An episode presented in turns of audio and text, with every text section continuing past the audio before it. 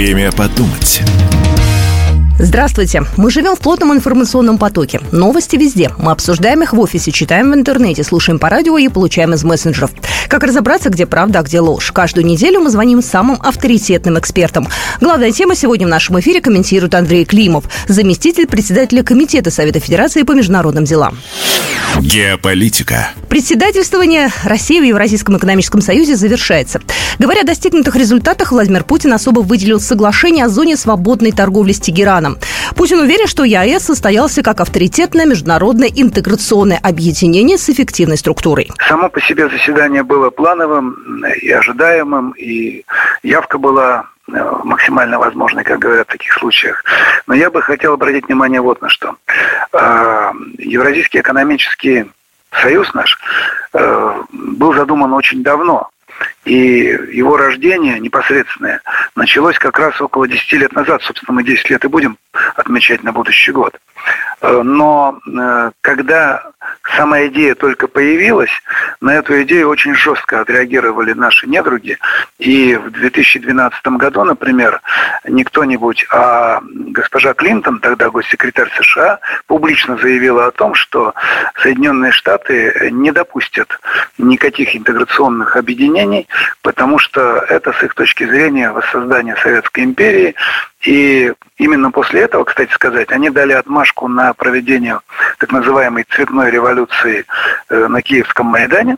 И, между прочим, в центре событий тех самых, как раз была борьба за то, будет Украина участвовать в Евразийском экономическом союзе или она будет продолжать свою свое движение в сторону э, Европейского Союза. Вот это была главная причина, которая была на поверхности тех событий. Хотя на самом деле причины-то были другими, но тем не менее. Вот, поэтому рождался Евразийский экономический союз вот на таком политическом фоне.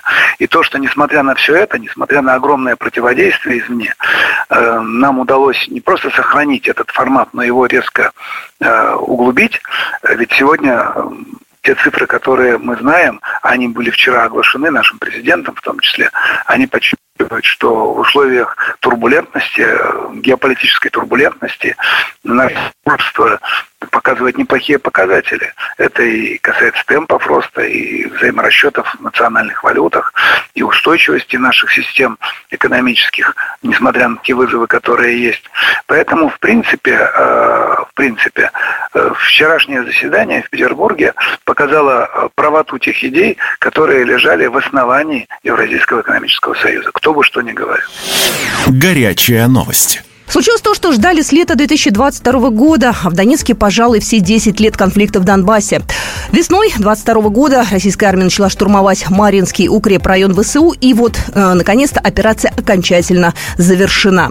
Маринка освобождена. Об этом министр обороны Сергей Шойгу э, доложил президенту Владимиру Путину на личной встрече. А, да, освобождение э, Маринки имеет помимо военного э, значения еще и, конечно, значение общественно-политического характера. Дело в том, что что этот населенный пункт давно фигурировал в средствах массовой информации, причем в негативном контексте, потому что именно оттуда, из Маринки, совершалось большое количество обстрелов гражданского населения э, в столице ДНР, э, Донецке, и не только в Донецке, были жертвы, были разрушения.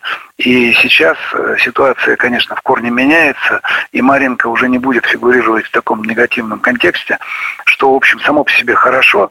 Ну а так, э, данная победа, вне всякого сомнения, демонстрирует то, что Российская Федерация твердо выполняет задачи специальной военной операции, и никакие там усилия 50 государств, ведомых Вашингтоном, не могут этому помешать.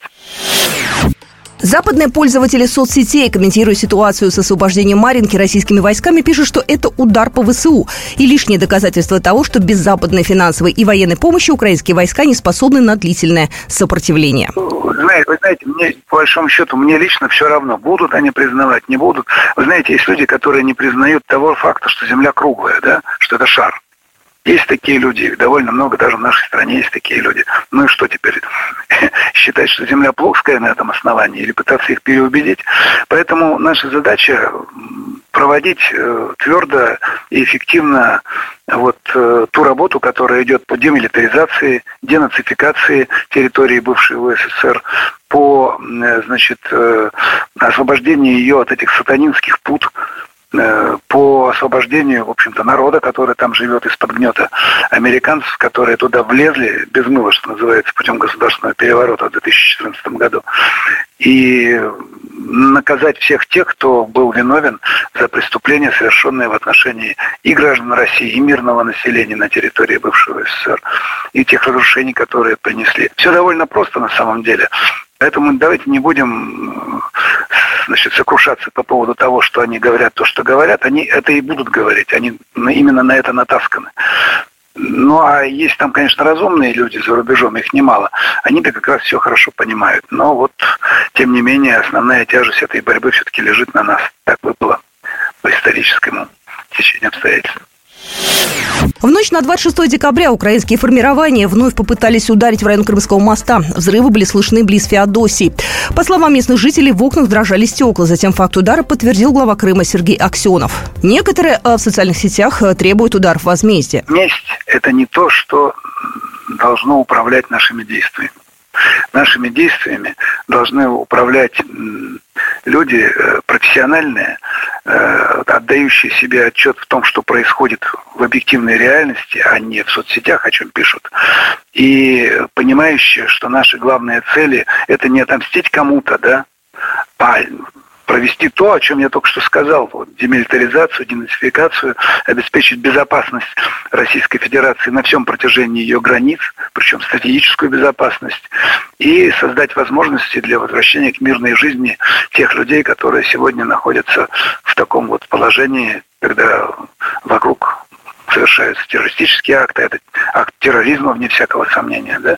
Ну, там следствие выявит еще причины и обстоятельства, которые ему способствовали. А всех своих соотечественников призываю еще раз к бдительности, потому что нельзя поддаваться эйфории, нельзя расслабляться. И враг пытается нанести свои удары не только вблизи Украинского театра военных действий. Вы знаете о диверсионных, так сказать, попытках и на Дальнем Востоке нашей страны, и в центральных регионах России. Здесь, э, вы знаете, они ищут любую слабинку, любую возможность э, нагадить, э, запугать, поломать, разрушить, убить. И, к сожалению, свидетельств тому хватает, к сожалению. Попытки коллективного Запада раскачать ситуацию в Сербии, используя техники майданных переворотов, очевидны. Об этом заявила ТАСС официальный представитель МИД Российской Федерации Мария Захарова. Президент Сербии Александр Вучич в ходе экстренного обращения к нации утверждал, что попытка штурма здания городской администрации Белграда сторонниками прозападной оппозиции вызвана внешним фактором и направлена на подрыв суверенитета страны. Э, да я просто очень хорошо знаком с ситуацией в Сербии. Я, кстати, в во время прошлой попытки находился в Белграде, в Белграде по прошлой попытки свержения Вучича методами цветной революции, просто там находился, там, с, с, в деловой командировке был, просто все, все это видел, да, но сейчас такое дежавю, примерно то же самое делают. Э, да, действительно, э, этот коллективный Запад, он просто мечтает свергнуть Вучича любым путем. И любые, так сказать, попытки с ними договориться как-то по-другому, они обречены на самом деле. Мне кажется, что Александр Вучич это хорошо понимает. Им не нравится то, что э, Сербия отказывается вступать в НАТО. Между прочим, именно НАТО бомбило Сербию, точнее, тогда это называлось бывшая Югославия в 99 году, и там было погублено во время таких налетов бомбардировочной авиации, было погублено то только одних детей, маленьких совсем детей, 400 человек, представляете себе, да? Вот. И э, они не могут простить Вучичу и его команде то, что те не признают э, отторжение Косово от э, территории сербской. Причем сделано оно было тоже военным путем фактически. И делают они это руками тех сербов, которые либо уже завербованы в качестве иностранных агентов вот этого же самого Вашингтона, либо э, прямых там наемников, там такие тоже есть, либо с помощью одураченных людей, которых они подтягивают, ровно так, как, кстати, было на Киевском Майдане в конце 13-го, начале 14 -го годов. То есть вот подкупленные, одураченные, это и, прямые наемники, да, это вот э, тот инструментарий кадровый, которым они всегда пользовались, и у нас кстати, пытались так же делать. Но у нас, э, слава богу, не получилось. Что, как, какая реакция в России? Мы, естественно, когда у нас есть информация необходимая, мы информируем наших коллег. Между прочим, не только э, в Сербии, мы в том числе через нашу комиссию информировали наших коллег, так сказать, в других странах э, дружественных о такого рода угрозах, и это помогало часто нашим партнерам э, отстаивать свой суверенитет. Э, второй момент, нам необходимо, конечно же, продолжать развивать партнерские связи с Сербией, потому что у них не так много подлинных друзей в мире, не так много. Ну и, наконец, э, я очень рассчитываю, что сербский народ поймет опасность вот такого объятия Европейского Союза, объятия Европейского Союза для будущего самой Сербии. И это была программа «Время подумать». Главная тема сегодня в нашем эфире комментировал Андрей Климов, заместитель председателя Комитета Совета Федерации по международным делам. Программа произведена по заказу телерадиовещательной организации Союзного государства. Время подумать.